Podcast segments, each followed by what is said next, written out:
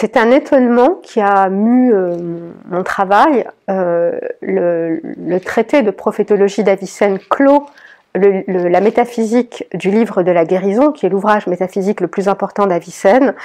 Et c'est un, euh, ce dixième livre est un, texte étonnant, épars. On, on, a l'impression qu'il n'est pas construit, au point que d'aucuns l'ont considéré comme ne faisant pas partie de la métaphysique d'Avicenne et que c'était un ajout probablement tardif. Euh, ce que j'ai voulu faire, c'est rendre raison du fait que la doctrine de la prophétie soit à la fin de la métaphysique. Donc tout mon travail a été conduit à ça, répondre à cette question. Pourquoi la prophétie clôt la métaphysique?